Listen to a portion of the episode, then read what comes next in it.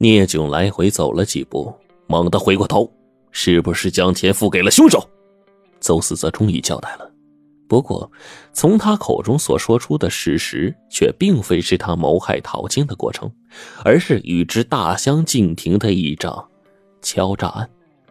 他承认自己有婚外情，也确实想得到那一百二十万的人寿保险金，并不惜冒险去做伪证，因为这一百二十万对他来说实在是太有诱惑力了。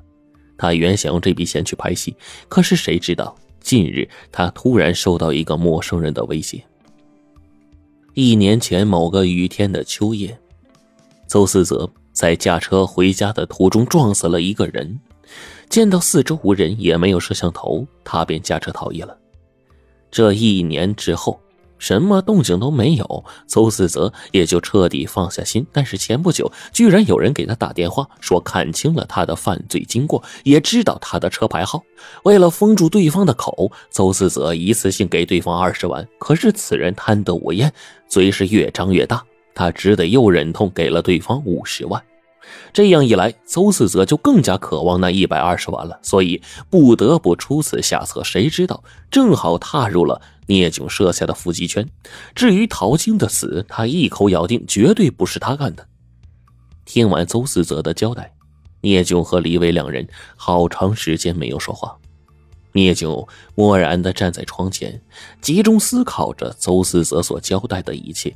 他是真的与陶晶的死无关，还是为了引开警方视线而编造的一套谎言呢？他难以做出判断。但是从他的态度和口气上来看，并非是说假话。如果的确如此，那陶晶的死又是何人所为呢？另外，是谁敲诈的邹思泽，还与陶晶的死有关吗？良久之后。他从窗前回过身来说：“肇事逃逸的事，你跟别人说过没有？”“我我哪敢说呀，绝对没有。”邹思则连连摇头。由于陶晶死亡一案出现新的情况，再加上其他工作基本已经结束了，聂炯又重新的将李伟几个人调到此案上，力求寻找新的突破。他们从两个方面展开工作。一是继续的深入细致了解，除了与案件有关联的线索之外，凡是陶晶生活轨迹和社会所有关系，一点都不放过，包括他的家庭成员。二是为了找出邹四泽背后的敲诈犯，暂时的放掉邹四泽，让他来扮演诱饵的角色。然而啊，聂炯这两手准备并没有取得什么实质性的进展，对陶晶的人际关系调查仍在进行着，但是调查的过程中。并没有找到有价值的线索，而邹四泽这边也再没有见过敲诈者一丝的踪影，这让聂炯和所有人都警惕了起来：是邹四泽原本说了谎，还是敲诈人发现了什么，就此打住了呢？随着时间一点一点的推移，案件没有一点线索。另外一边。天海公司一个姓叶的领导走进了话剧团。他看过陶晶饰演的电视剧，觉得他和自己的一个新戏很合适，但是却被告知陶晶已经身死了。于是啊，剧团向他推荐了以前陶晶的替身灵竹。叶导演向团长表示了感谢，带着灵竹的住址，匆匆的离去了。接下来的日子很平静，人们不断的关注花样翻新的社会新闻。不幸的是，陶晶的妹妹陶荣近日患上了尿毒症，如果不做肾移植手术的话，恐怕性命难保。经过家里人协商，决定啊，将她转到千里之外的一家医院进行治疗。据说呢，一是因为那里技术好，二是能够很快找到相匹配的肾源。事情正如原来所期望那样。将他转到那个医院不多久，就确定了一个叫做雨欣的一个捐肾者。经过一系列的配型检验，六项生理指标完全符合，医院很快下定手术时间。两天后，当捐肾的雨欣来到医院，经术前检查和处理之后，正要被推进手术室，几个警察突然出现在他的面前。“你们要干嘛？”雨欣错愕的睁大了眼睛。我们要和你谈谈。一个警察上前：“我是平都市公安局的聂炯，请你穿好衣服过来一下。”被迫从推车上下来，穿好衣服的雨欣，跟着聂炯走进了住院处的一个房间。有什么话快说，不要浪费我的时间。聂炯上下审视了一番对方，随后才开口说：“我说陶静，你就不要再伪装了，该是露出你真面目的时候了。”什么什么陶静？他一脸的傲慢。我叫雨欣，你是不是认错人了？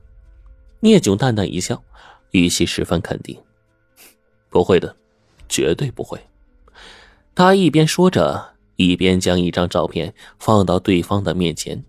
你看看，这个是谁？他漠然的朝着照片瞥了一眼，不认识。我不知道你是佯装的还是健忘的。这是和你长得极为酷似的，曾做过你替身演员的灵竹。没想到他竟然成了你永久的替身呢。听完这句话，一直称自己叫雨欣的他不吭声了。他抿住双唇，眼底掠过一丝不安。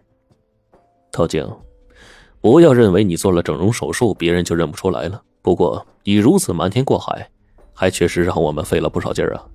要不是我发现灵珠的失踪，要不是这次你妹妹患病，还有不远千里的转院，尤其是最后这令人匪夷所思的肾源的精确配型，还真让我们难找到你啊！啊！你是不是淘金？DNA 一测呀，便知道了。老实交代吧，你是如何杀死灵珠，嫁祸给邹思泽的？聂炯的话就像一记重拳一样，他蓦然低下头不说话了。沉默不仅证实了他就是陶晶，也印证了聂炯所说的一切。此时，他的心里是懊悔万分的。自己之所以这么做，是由于救妹妹心切。这一招不慎，却落得一个全盘皆输啊！你们是怎么识破我的？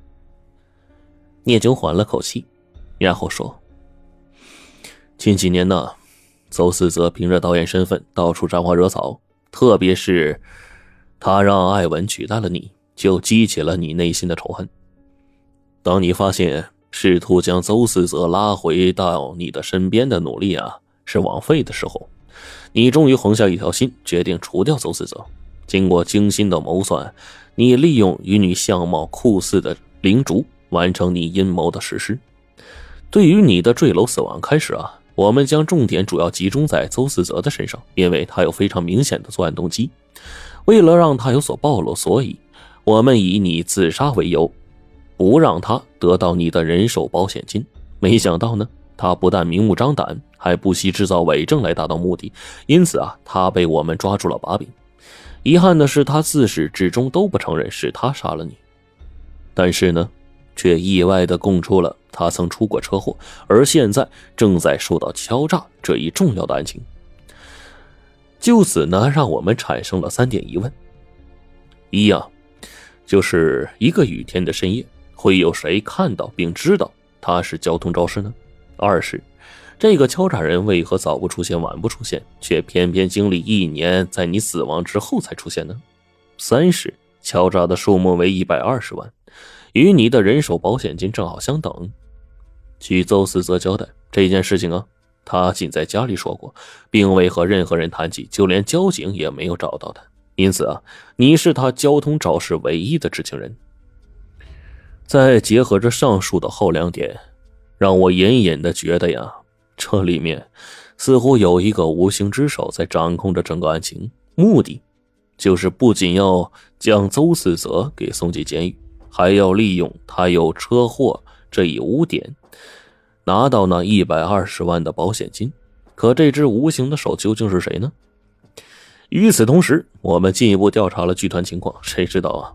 得知你的替身灵主失踪了，陶晶的呼吸开始紊乱了，抽搐的神经像绳子一样紧紧勒住他的四肢，让他难有一丝的动弹。